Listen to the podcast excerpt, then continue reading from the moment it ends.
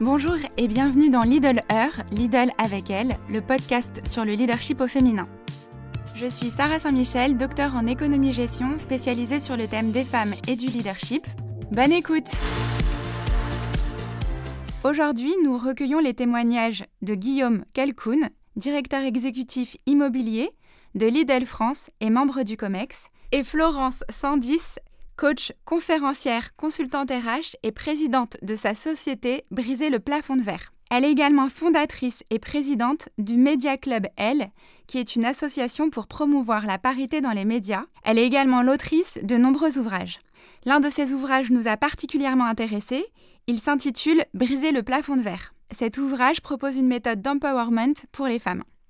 Ensemble, nous allons aborder la question du genre et du leadership, Bonjour à tous les deux et merci de votre présence. Bonjour, Sarah. Bonjour. Alors pour commencer, Guillaume, donc tu es directeur exécutif immobilier de Lidl France et membre du COMEX. Est-ce que tu peux nous raconter ton parcours professionnel? Oui, avec plaisir. Donc j'ai 48 ans. J'ai démarré ma carrière euh, par un court passage chez Auchan et j'ai ensuite été embauché chez Lidl euh, en 2001. Ça date déjà un petit peu, à l'âge de 25 ans, comme responsable de secteur dans le Nord-Pas-de-Calais. Je suis originaire de là-bas. Euh, je suis ensuite parti assez rapidement en 2003 en Lorraine pour être responsable des ventes. Et puis j'ai migré à Strasbourg pour monter, pour développer le service logistique pour Lidl France. Ça n'existait pas encore à l'époque. Et le siège était à Strasbourg à l'époque. Euh, en 2007, je suis devenu directeur régional euh, sur le nord de la région parisienne. Euh, et en 2010, directeur exécutif opérationnel sur un, gros tiers de la France, huit, huit régions Lidl, on va dire.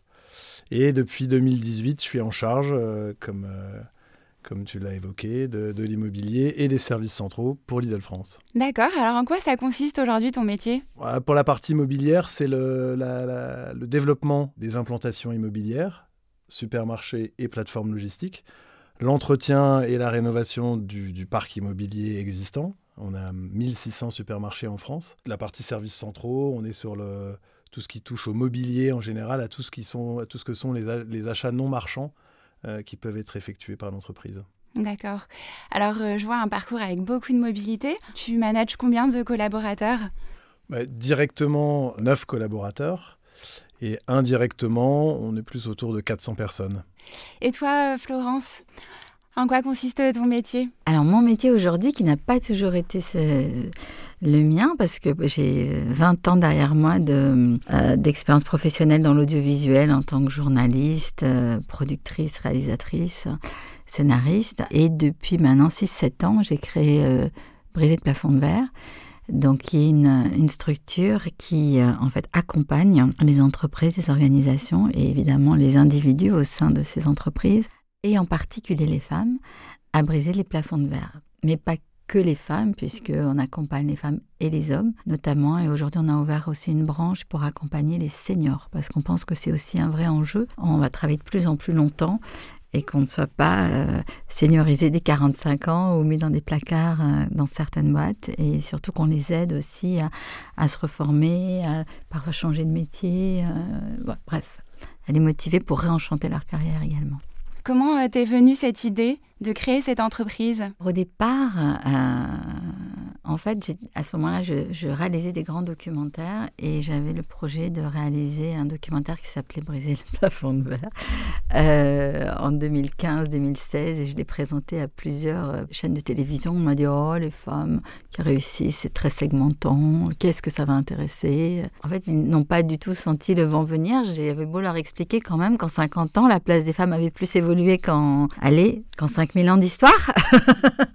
Euh, donc, euh, une éditrice est passée par là, m'a dit on va en faire un livre. Euh, et donc, on a fait briser le plafond de verre chez Michel Lafon, évidemment. Au départ, je me suis dit bon, est-ce que je fais un livre juste de témoignages, mais c'est pas ce que j'aimerais lire moins. Donc, j'ai complètement repensé mon projet en me disant ok, je vais donner des conseils. Après, qui suis-je pour donner des conseils Évidemment, tout de suite, ça me revenait l'imposteur. Et, et voilà, et je me suis rendu compte que finalement, dans ma vie, j'avais vécu quand même pas mal de choses. J'avais, bon, outre mes études à Sciences Po à Paris, j'avais fait aussi des, études, j'avais fait l'école centrale d'hypnose, je m'intéressais en fait au développement personnel depuis une quinzaine d'années.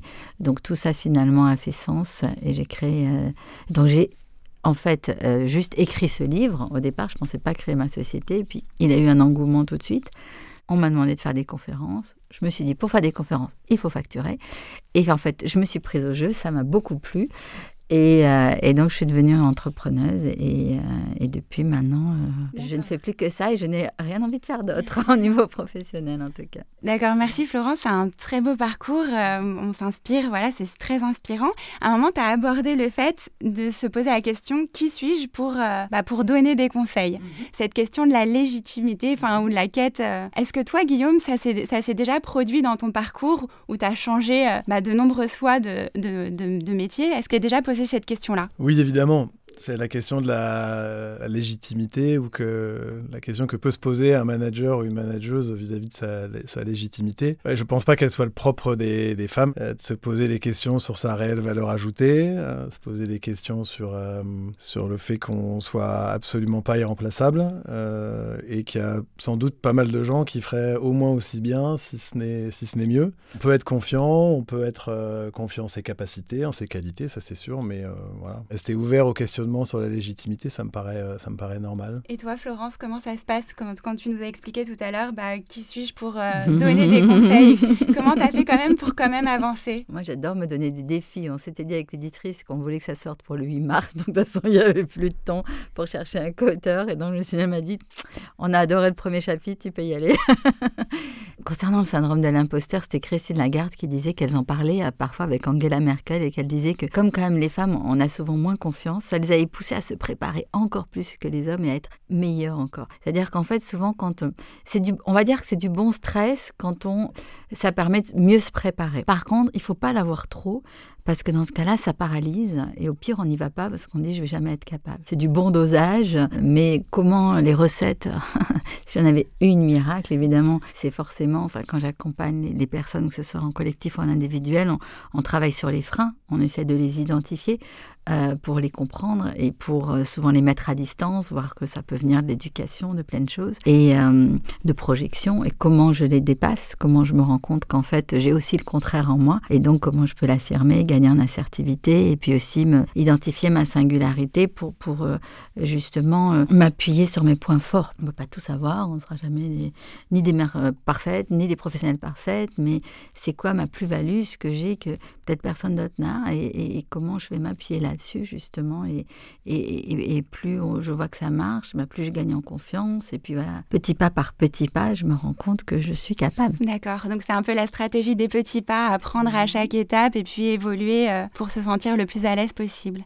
Est-ce que tous les deux, dans vos carrières professionnelles, le cheminement, comment est-ce que vous estimez qu'il s'est fait? Il s'est fait euh, dans la facilité euh, Ça a été facile à chaque fois Ou au contraire, il y a eu des périodes où ça a été complètement difficile et puis il fallait rebondir Comment ça s'est passé, vos carrières professionnelles?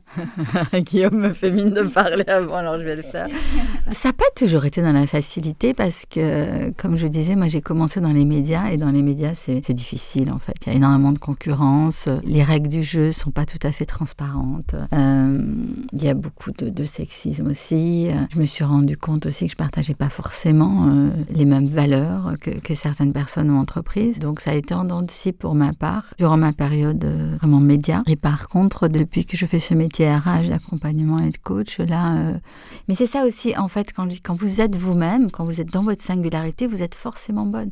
Et les gens vous le renvoient. Et je m'étonnais que ça marche si bien, d'ailleurs, si vite, tout de suite, avec tout de suite des contrats euh, par Christian Dior, Couture, par exemple, des conférences un peu partout dans le monde. Et, je m'étonnais, je me disais, mais dans les médias, ça n'a jamais marché si facilement. Mais on me disait, c'est normal, c'est toi. Alors je disais, comment ça, c'est moi? On me disait, bah oui, par exemple, chez Disney, quand on avait un souci, on venait dans ton bureau et tu nous, tu nous reboostais euh, ou avoir un entretien. Et donc finalement, moi je pensais que c'était normal. Enfin, toutes les copines font ça ou les collègues. Et, c'est souvent ce qu'on croit normal parce que ça nous est naturel, qui est en fait notre principale force. C'est-à-dire moi je dis souvent, c'est pas forcément les études que vous avez faites, c'est ce que vous faites naturellement, ce que vous faites facilement avec de bons résultats. Là vous êtes dans vos points forts. D'accord.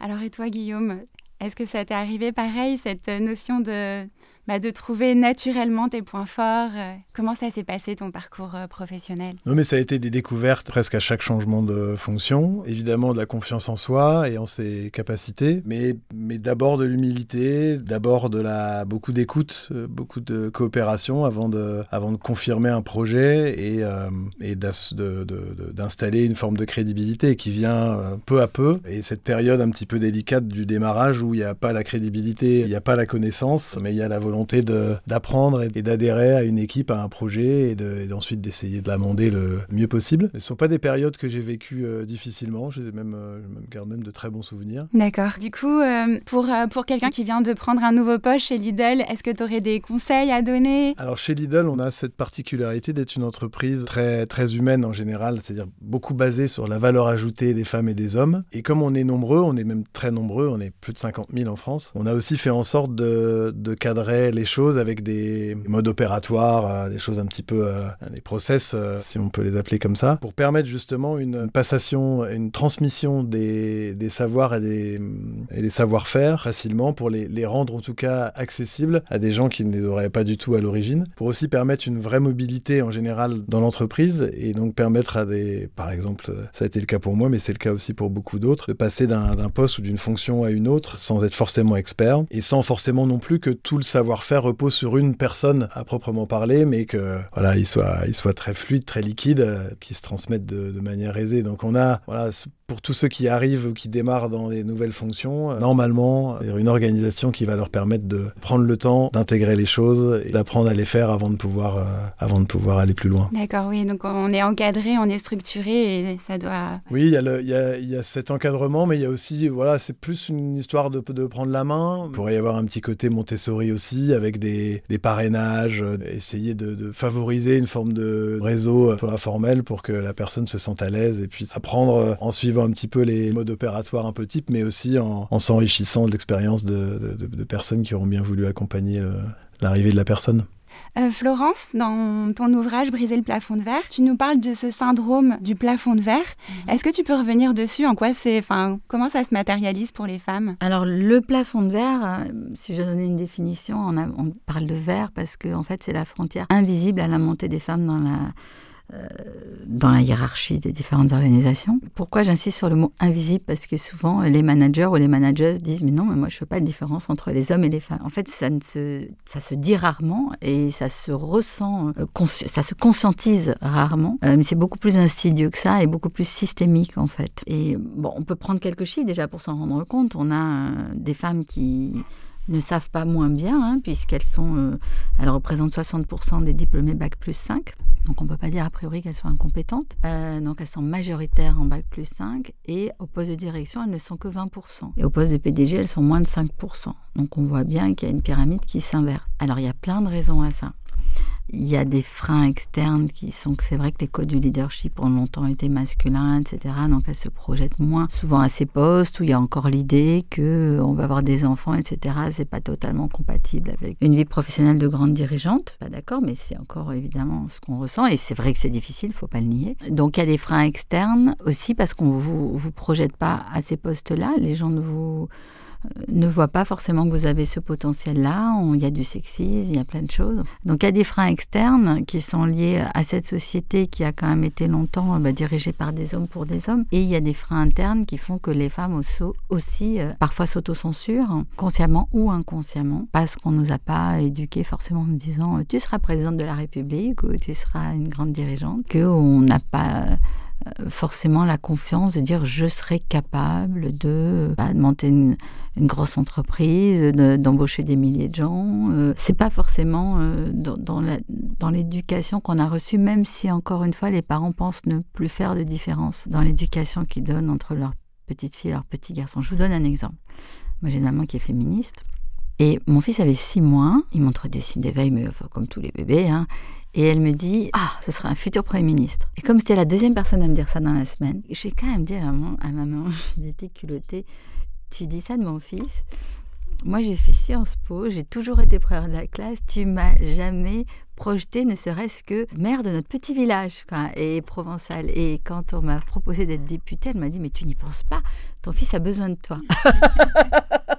et elle est féministe. Ah, c'était plus fort qu'elle, c'est sorti comme ça.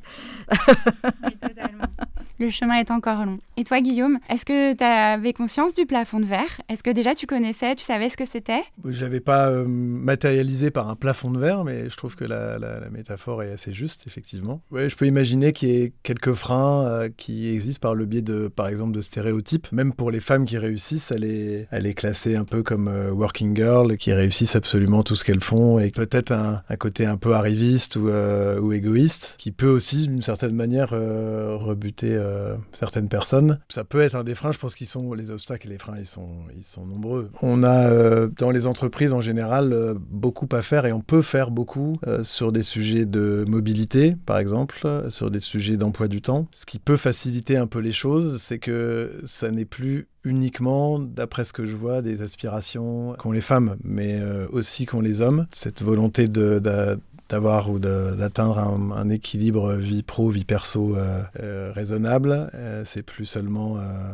on entend ça de plus en plus, c'est sans doute une bonne direction. Et donc l'entreprise en profondeur s'adapte à ces changements-là. Et je pense que du coup, si ça devait être, et ça en était sans doute un, un de plus, un frein pour le plafond de verre, ça, ça, devrait, ça devrait s'améliorer dans les, dans les années qui viennent. Parce que finalement, ce management qu'on pourrait, ou ce leadership qu'on pourrait qualifier de masculin euh, avec euh, charisme euh, dominateur et puissant et peut-être éventuellement, même si je trouve que là aussi c'est très stéréotypé, leadership féminin qui serait plutôt dans le consensus, la collaboration et, le, et les réseaux d'influence un petit peu. Un peu l'impression que ces différences-là, si elles devaient exister, se gomment un petit peu et donc finalement c'est sans doute une chance pour les femmes aujourd'hui, demain, en tout cas une chance ou en tout cas une, ça sera une opportunité ou des opportunités pour que ce plafond de verre soit soit, moins présent finalement. En tout cas, pour ces côtés-là, il soit, il soit, il soit plus vraiment là en entreprise. Sur les freins aussi que rencontrent les femmes, on voit que les carrières se freinent à, partir du premier enfant et encore plus à partir du deuxième encore plus à partir du troisième. Donc, euh, le sujet de la maternité reste toujours quand même un frein, même si aujourd'hui on a un tiers des hommes qui s'occupent des tâches parentales. C'est mieux qu'avant, mais ça reste. Il reste 70% qui, qui, qui, restent à la charge des, des femmes, euh, aussi bien les tâches aussi ménagères. Hein. Euh, c'est pareil, c'est à peu près toujours entre 70 et 77%. Forcément, euh, ça freine aussi l'écart des femmes. Il y a aussi euh, le fait que leur salaire est encore souvent considéré comme le salaire d'appoint. Donc, celui qui va décider la mobilité, bah, c'est souvent plutôt on va accompagner l'homme dans sa mobilité parce qu'il a souvent un salaire plus important. Euh, là où dans, des couples équilibrés, ben, une fois par exemple on favorise l'un, une fois on favorise l'autre. Souvent déjà en plus les femmes s'autocensurent si on leur propose un super poste euh, à l'étranger, voire sur un autre continent. Euh, ah oui, mais si mon conjoint trouve pas de boulot, comment ça va se passer? Ça va être peut-être moins bien vécu encore. Donc il y a aussi plein de sujets tabous dont on parle pas et qui font parfois la peur de mettre en péril la vie de couple.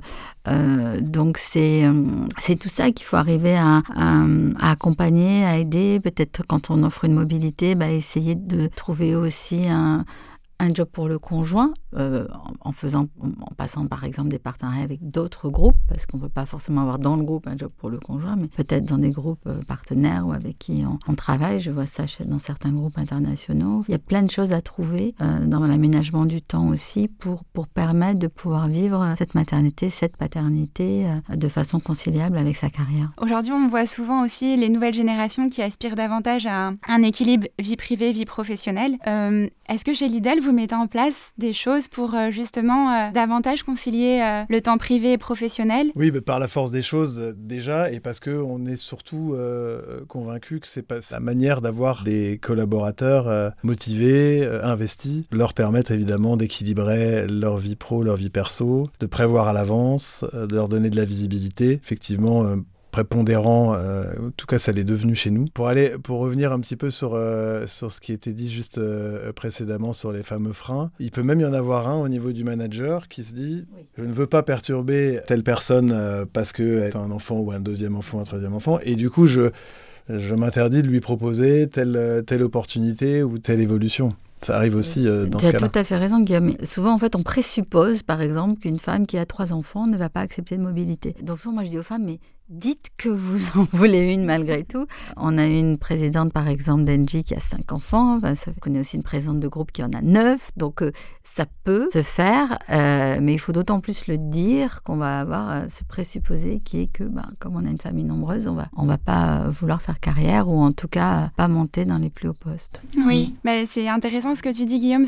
On appelle ça le sexisme bienveillant. C'est-à-dire que sous couvert, enfin oui, on pense qu'être bienveillant en, proposant, en proposant pas l'opportunité professionnelle en se disant que c'est pas le moment. Mais en fait, on contraint en fait la femme euh, à son niveau hiérarchique. Donc en fait, il faut aller au-delà et du coup, il faut s'exprimer et discuter pour pouvoir comprendre quelles sont les envies, les besoins. Tout à l'heure, euh, Florence, tu parlais du fait que le leadership c'était encore euh, très masculin. Est-ce que vous pensez que le leadership, bah, ça a un genre? Je fais des conférences sur le thème le leadership a-t-il un genre? Donc je pourrais vous faire une heure là-dessus, mais je vais essayer d'être plus court. Pas trop de suspense. Je pense que le leadership n'est pas genré, mais il y a eu des constructions sociales, culturelles qui ont fait que les codes du leadership ont été associés aux hommes. Parce qu'on montrait bah, les seigneurs, les, leaders, euh, les hommes politiques, etc. C'était des hommes. Donc avec des codes assez euh, empreints de testostérone, on va dire.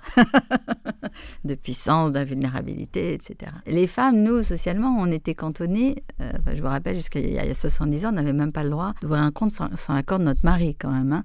Donc on était beaucoup plus cantonnés à la sphère de du de la famille. Donc, culturellement, socialement, on a pour certaines parce développé peut-être plus de qualité euh, euh, d'écoute attentive, de créer du lien, euh, de donner du sens à ce qu'on fait, etc., etc. Donc pour moi, il n'y a pas de qualité genrée en fait. Il y a des femmes qui peuvent être totalement dénuées d'empathie, des hommes qui en ont beaucoup. On voit Guillaume, il a un côté justement de ce leadership nouveau masculin qui est non genré d'ailleurs, en montrant sa vulnérabilité, en montrant et aujourd'hui, je pense que ça crée beaucoup plus l'adhésion en fait. Et on voit d'ailleurs que ces qualités euh, dites féminines, avec plein de guillemets, euh, sont, comme l'empathie, etc., sont au cœur de l'évolution du management. On dit qu'on veut plus de management top-down, trop directif. On parle de symétrie des attentions, on parle de management bienveillant, empathique, etc. Donc, si on a ça en tant que femme, on a vraiment une carte à jouer. Mais pareil en tant qu'homme. Il y a des moments où il faut taper du poing sur la table et il faut aussi euh, bah, savoir prendre des décisions, s'imposer, etc. Mais pour moi, la clé, elle est dans, développer un leadership authentique, c'est-à-dire être soi-même. Ça sert à rien, par exemple, de singer les hommes. Euh, et on a d'autres atouts. Il y a des femmes qui, euh, naturellement, sont autoritaires, mais de savoir le faire avec intelligence, parce que c'est vrai que la société supporte moins, malheureusement, hein, l'autorité venant d'une femme. Encore. Donc, c'était Sheryl Sandberg qui disait Soyez plus maline. c'est vrai qu'on attend malgré tout, on veut qu'une femme, elle puisse être manager, mais quelque part, on attend un peu qu'elle soit quand même douce. On va tout de suite dire qu'elle est autoritariste plutôt qu'autoritaire. Donc, il faut jouer un petit peu nous-mêmes avec ça, apporter quelque chose. Je parlais de Christine Lagarde tout à l'heure, elle le fait très bien. Elle a ce côté un peu velours, mais elle sait très bien où elle va. Elle sait... Et puis, bah, quand elle reçoit des chefs d'État, quand elle était le FMI, elle avait toujours un petit gâteau pour chacun. Elle s'enquérait de comment allait leur fils avant le rendez-vous. Donc, s'il était malade, elle demandait des nouvelles, etc. Donc, elle apportait ce côté euh, d'être plus euh, humain, on va dire, et ce qui n'empêchait pas d'aller exactement là où elle voulait et de faire appliquer ses décisions. Hein. Je pense qu'on peut être les deux, en fait, d'être soi-même d'abord. D'être soi-même, d'être authentique. Et toi, Guillaume, qu'est-ce que tu en penses? Non, non, mais évidemment, vouloir mettre un, genre sur le leadership, ça, ça a pour moi aucun sens. Je pense qu'il y, a de nombreuses manières d'incarner le, leadership. Il y a un tronc commun, euh, quand même, en général, une forme de charisme, un tempérament euh, fédérateur, mais ensuite, ça peut se voilà ça peut se varianter par de, multiples styles euh, ou facettes ou approches différentes c'est vrai que c'est un peu simpliste de dire le leadership au féminin c'est plutôt ce type de d'atouts, de, comment on dit, de soft skills, euh, Et, euh, et, celui euh, masculin d'autres. Maintenant, je peux quand même remarquer que les dimensions collaboratives, participatives, empathiques, ça fait partie des apports indéniables qu'on peut constater dans, le, dans la féminisation de l'encadrement d'une entreprise. Et c'est souvent des compétences aussi qui sont très liées avec les nouvelles organisations qui sont davantage transversales, décloisonnées, et où on a besoin encore plus de collaborer, d'échanger et d'être dans l'écoute. Donc euh, c'est très, c'est très lié. Tout à l'heure, on a parlé de la conciliation des temps privés professionnels. Vous, comment ça se passe pour vous, la conciliation des temps privés professionnels? Guillaume, ça se passe comment? Ça se passe très bien. ça se passe très bien parce qu'on est, euh, on s'est organisé en général pour segmenter de manière efficace les moments où on est disponible et euh, on va dire à la tâche. sur, elles sont en général multiples avec avec nos équipes et nos, et nos collègues. Et les moments où on est moins disponible, on reste de par euh, certaines fonctions qu'on peut occuper euh, relativement joignables, on est d'accord. Mais malgré cela, et on tente de le faire à un maximum à tous les niveaux de l'entreprise, on essaye de, favoriser la, possibilité de déconnecter, euh, que ce soit en semaine, que ce soit le week-end, que ce soit en vacances, déjà permettre de, reprendre son souffle et de, profiter réellement de ses proches et de, sa, vie, perso. Donc c'est vraiment voilà, déconnecter quand, quand tu t'accordes le moment et puis d'être vraiment très engagée euh, quand. Euh, Exactement. Et toi, Florence, comment ça se passe? Alors moi, j'ai de la chance que dans le couple, c'est équilibré, parce que je pense qu'il y aura difficilement une équipe professionnelle tant qu'il n'y aura pas un équilibre dans le couple. C'est vrai que j'ai de la chance euh, d'avoir un homme qui fait très très bien la cuisine, par exemple, si bien que Finalement, j'ai plus trop besoin de la faire. Et moi, je fais d'autres choses. Donc, euh, au niveau de l'équilibre, ça à la maison, c'est bien, c'est parfait. Par rapport au pro, c'est pas toujours simple d'être sa propre patronne. et donc, je peux m'améliorer sur les temps de déconnexion. Il faut s'inspirer de Guillaume. Après, je pense que ce qui est surtout important, c'est plutôt comme ça que je nuancerais aussi le. En fait, on a aujourd'hui des outils euh, et des, des, des, organisations de travail, comme le télétravail par exemple, euh, qui ont un petit peu brouiller les cartes, en tout cas le, les règles du jeu qu'on avait avant. Et effectivement, une perméabilité euh, possible entre le, pro et le perso, entre le bureau et la maison, ou le lieu de travail et la maison, qui convient à beaucoup de gens, qui permet en fait à tout le monde de, de, s'organiser un peu comme il veut. Et il y a des gens qui, qui préfèrent euh, consacrer un peu de temps de leur vie perso à prendre de l'avance sur le, ou en tout cas euh, à avancer, peut-être reposer sur des sujets euh, boulot. Il y en a d'autres qui préfèrent que ça soit bien régulier. Voilà, bien mm. exactement. Mm. Mais le, voilà, je, pense que ce qui est intéressant dans nos, dans ce qu'on voit évoluer dans les modes de, les modes de communication, les outils qui nous sont, euh, qui nous sont à disposition, c'est que il y a la possibilité pour les gens qui souhaitent euh, cette déconnexion franche de l'avoir, mais il y a aussi la possibilité de fonctionner différemment et de, et j'ai un peu l'impression que les, les générations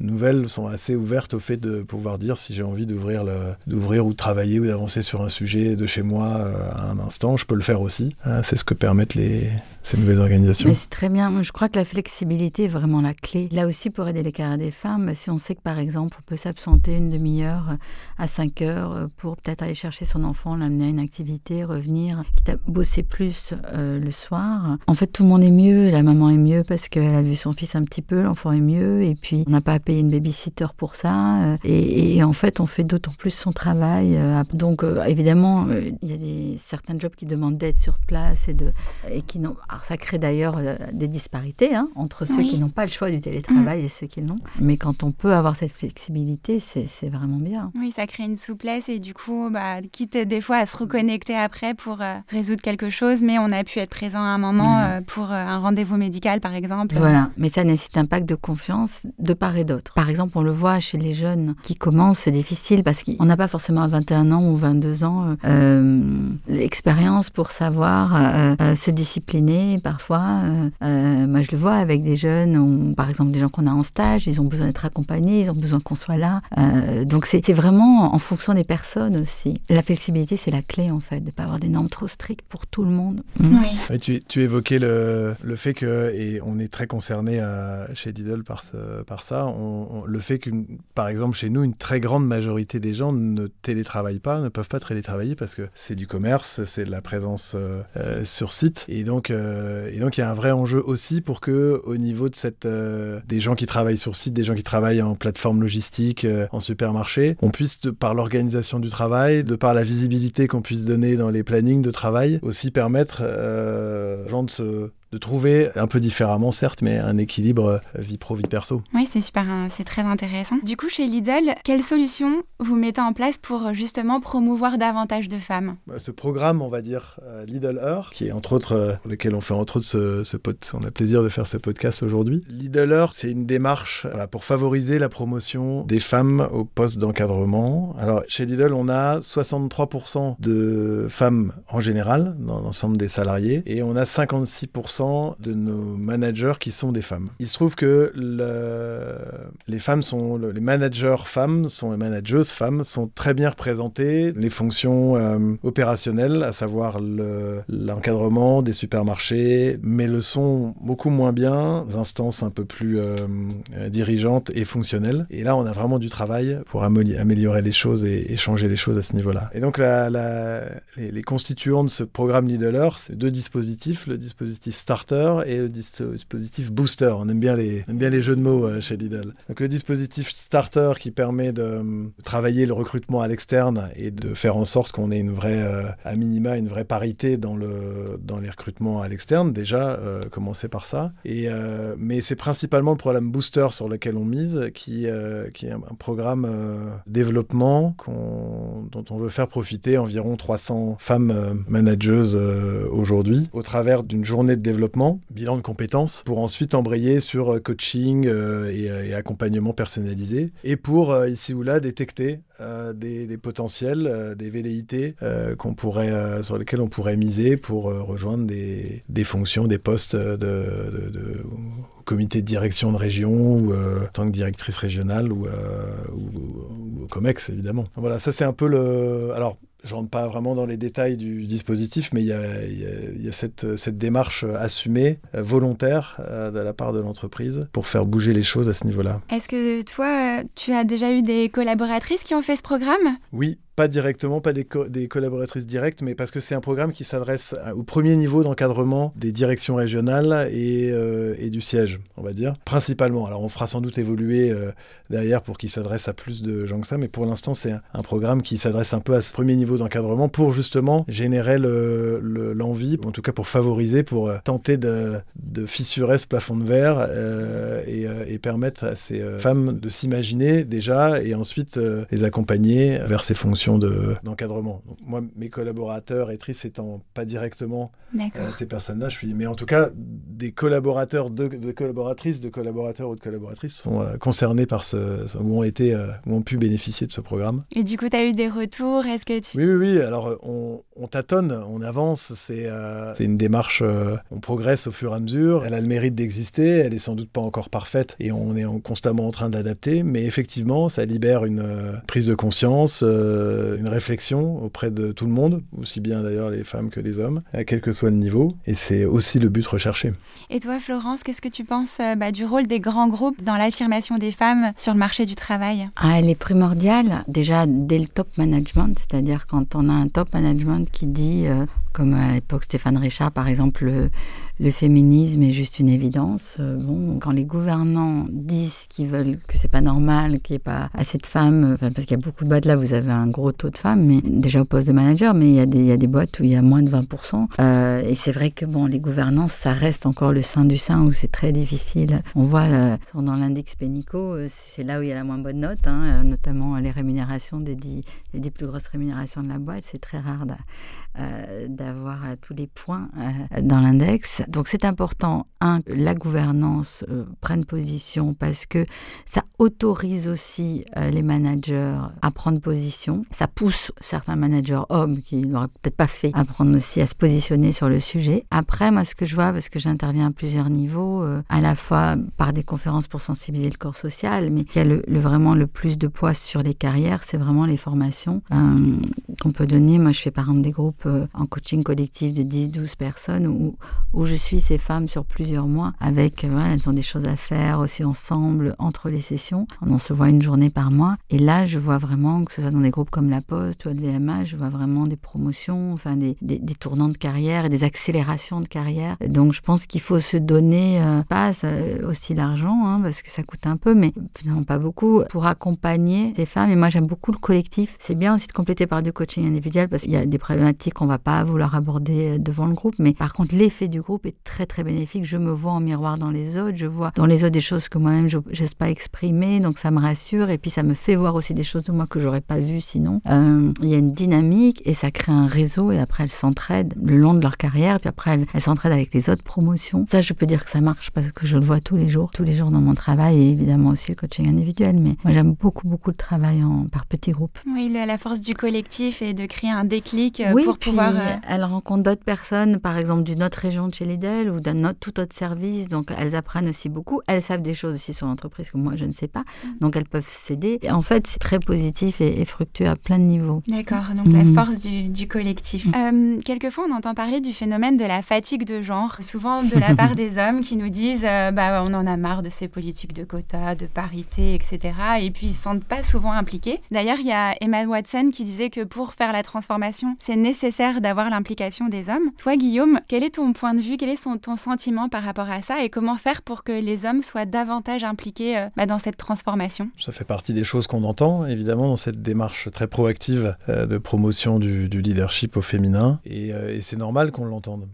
déjà, c'est bien, c'est qu'on l'entend, ça veut dire que c'est exprimé. non, c'est, je pense que c'est une période transitoire. Il faut que ça soit transitoire. En fait, il faut que ça soit, faut qu'on puisse passer rapidement à pas à autre chose, mais à quelque chose qui se normalise et qui ne nécessite plus cette promotion. C'est une période à, nos yeux inévitable, euh, mais on doit faire en sorte qu'elle s'éternise pas. Je pense qu'il y a quand même un vrai intérêt, on l'a déjà évoqué euh, à plusieurs reprises, mais cette euh, féminisation de, l'encadrement, cette meilleure diversité dans la manière d'encadrer, va aussi permettre aux hommes d'en bénéficier et à des profils de leaders peut-être un peu, on disait, un peu moins genrés, on va dire, que ce que, que ça pouvait être à l'époque. On est convaincu que ça sera bénéfique pour tout le monde et donc pour les hommes à moyen terme, à nous tous de faire en sorte que cette promotion, on va dire, un, petit peu à tout va, ne, ne s'éternise pas, tout simplement. T'en penses quoi, toi, Florence? Je suis d'accord avec Guillaume. Et en même temps, Carlos Ghosn, à l'époque, qui disait Ok, je fixe un quota de 30 femmes managers, mais les hommes, vous avez encore 70%, ou les quotas, c'est entre 40 et 60%, donc souvent, il reste souvent 60%. Et c'est transitoire, on, passe, on va passer par là, mais c'est pas du tout acquis, contrairement à ce que, parce que des fois, on entend Ah, mais maintenant, si on n'est pas une femme, on peut plus être nommé. Non, bien sûr, il y a des effets. À un moment donné, on va nommer un peu moins d'hommes puisqu'on nomme plus de femmes. C'est vrai.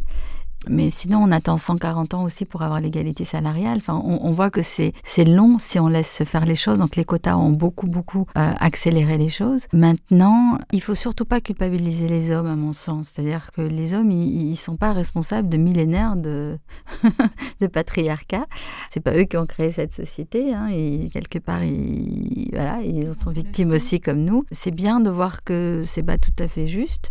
Et c'est bien de voir qu'on a tous intérêt à vivre dans une société plus inclusive, mais on est tous victimes de, stéréotypes. Il faut se dire, ok, mais maintenant, comment juste on, prend conscience de ça pour faire en sorte que ça soit différent?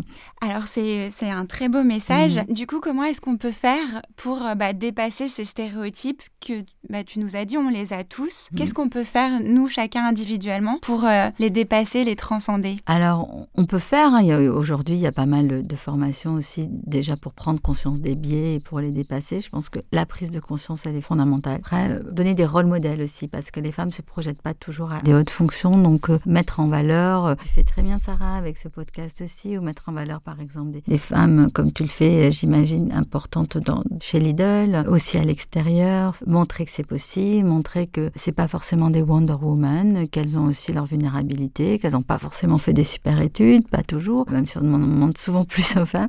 Tout ce qu'on peut faire pour, euh, pour dépasser ces biais et se dire ok je suis une femme et c'est possible mais en même temps si je veux pas c'est aussi ok quoi qu'il n'y ait pas non plus d'injonction euh, à devoir forcément euh, le briser ce plafond enfin mhm. laisser la liberté. La liberté. Sans jugement. Sans jugement oui. Pour la suite pour nos générations futures qu'est-ce qu'on peut proposer? Quelles solutions on peut mettre en place? Alors quand bien même on n'y est pas encore tout à fait d'après ce que tu disais Florence mais le, le fait d'avoir de plus en plus de mamans qui occupent des postes à responsabilité et donc d'enfants sensibilisés, l'équilibre à la maison des, tâches logistiques, des charges mentales, de la charge mentale euh, plus équitablement partagée, même si euh, j'ai compris qu'a priori on n'y on était encore pas tout à fait, mais je pense que, et c'est euh, évident, ça permettra aux enfants, aux générations futures, de, en tout cas de pas reproduire certains stéréotypes. Et comme, comme tu l'évoquais, d'une manière plus globale, la, la visibilité, l'accroissement de la présence des femmes dans les médias, dans la politique, peut-être de grandes entreprises, ça va forcément infuser et faire en sorte que, bah, que faire comprendre aux enfants qu'il s'agit plus là d'exception, hein, en aucun cas. La transformation. Et toi, Florence, qu'est-ce que tu en penses? Comment on peut euh, bah, mobiliser, sensibiliser les générations futures bah, à ces stéréotypes et à faire en sorte bah, de promouvoir davantage d'égalité? Moi, je vois des jeunes filles qui sont hyper revendicatives, beaucoup plus qu'on l'était. Enfin, moi, je l'étais à leur âge parce que déjà, elles ont pris conscience justement par tout ce qu'on dit euh, des différences, la discrimination et elles ne l'acceptent plus autant en tout cas. Par contre, dès qu'on en vient à la vie sentimentale, etc., familiale, etc., là, on peut, euh, on a tendance à voir qu'elles peuvent à nouveau s'oublier, euh, valoriser la carrière masculine. Donc, il y a encore à faire entre j'en prends conscience dans ma tête et puis je l'assume complètement dans mon cœur, dans ma vie. Et, et c'est normal parce que, comme je le disais au début, en 50 ans, la place des femmes a plus évolué qu'en 5000 ans d'histoire. Donc on a aussi euh, des schémas euh, familiaux, on a aussi tout ça, on, on est imprégné de tout ça il faut faire attention en effet qu'on n'ait pas un retour de bâton. Comment ça? Un backlash. Il faut se méfier et moi c'est pour ça que je suis toujours dans attention, peser ses mots, etc. pour ne surtout pas rentrer dans une guerre des genres qui serait totalement euh, stérile. Mais il peut y avoir un backlash d'hommes qui se sentent euh, ne plus avoir la dominance, la place qu'ils auraient voulu avoir. Donc il faut rester vigilant. Oui. Mais je trouvais vigilante. ça. Oui, vigilant et vigilante. Je trouvais ça très intéressant le propos de Guillaume qui disait que bah, la transformation, c'est un mieux pour tous. Donc c'est aussi de se dire que cette transformation, elle se fera avec les hommes. Et... Oui, je pense aussi, pour aller, euh, pour aller dans ce sens et, un peu plus loin, les défis que vont avoir à relever les entreprises à l'avenir euh, sont des défis qui n'ont aucune commune mesure avec celles qu'elles ont pu rencontrer ces, ces, années précédentes. Des collaborateurs toujours plus en, quête de sens, euh, travail à distance, ça c'est quelque chose qui n'existait pas ou très peu il y a 3 ans ou 4 ans. La digitalisation à tout va, les crises, les menaces climatiques, écologiques, Et euh, voilà, la, gestion rigide, euh, directive, les reporting et le, et le faire comme on a toujours fait, ça suffira plus. Et là, je pense que euh, l'écoute, la coopération, l'intuition sont tout aussi importants qu'on pourrait qualifier de leadership au féminin. Ça, ça, pourrait être une des clés aux équations que les entreprises devront régler, devront résoudre à l'avenir. Et quand elles y goûtent, souvent elles trouvent ça très bien. Je parlais à des patrons qui étaient contre au départ, qui étaient vent debout, euh, la loi Copé-Zimmermann pour qu'il y ait 40 à 60% de femmes dans l'ex-administration. Et maintenant ils disent mais c'est génial, ça a professionnalisé beaucoup euh, l'ex-administration parce qu'évidemment gros syndrome d'imposteur, donc les femmes sont allées se former. il y a plein de formations qui ont éclos à ESSEC ou dans d'autres grandes écoles pour les femmes administratrices, c'est quand même dingue. Et aujourd'hui ils se rendent compte que, que en fait ça apporte vraiment plein de choses euh, positives dans leurs conseils. Donc on se rend compte que, que, que les femmes dirigeantes, bah, c'est pas mal. Oui, ça apporte une Alors pour conclure, qu'est-ce qu'on peut vous souhaiter pour la suite? Moi je suis, euh, moi je suis convaincu qu'on est sur le bon chemin en général et que chez Lidl on est sur le bon chemin. Il reste beaucoup de travail à de nombreux niveaux. Il faut, faut surtout pas minimiser la tâche. C'est très encourageant la parole que ça libère au niveau des équipes et, du coup au niveau de notre avenir, d'avenir de l'entreprise et en général, c'est très encourageant. Donc euh, Là, je suis très contente d'avoir découvert l'univers de Lidl de l'autre côté du décor. Merci, merci pour ça et merci Sarah pour cette rencontre. J'ai plein d'espoir aussi. Je trouve qu'on vit, comme je disais, une époque formidable. Donc, euh, moi, je le vois parce que les, sociétés euh, demandent beaucoup euh, à ce qu'on intervienne. On voit de plus en plus de femmes aussi dirigées politiquement. Donc, plein, plein, plein d'espoir. Vraiment, je sens aussi qu'on met, qu'on donne plus de place à la singularité de chacun. Et je pense que c'est la clé. Moi, j'ai un peu un mantra qui est votre singularité la clé de votre succès. Et je crois vraiment que quand on est soi-même, on est forcément bon. Donc pour moi, c'est c'est très euh, source de, de, force et de puissance de se dire, soyez vous-même. Et plus vous gagnez en âge et plus vous pouvez être vous-même. Donc n'ayez pas peur, même si vous avez déjà 50 ans, euh, d'exprimer toutes vos capacités, toute votre puissance. Parce qu'aujourd'hui, euh, à 50 ans, enfin, on a encore au moins autant devant nous, en tout cas pour vivre. On aura plein de centenaires d'ici quelques années. Et donc on peut faire encore un tas de choses. Merci à tous les deux.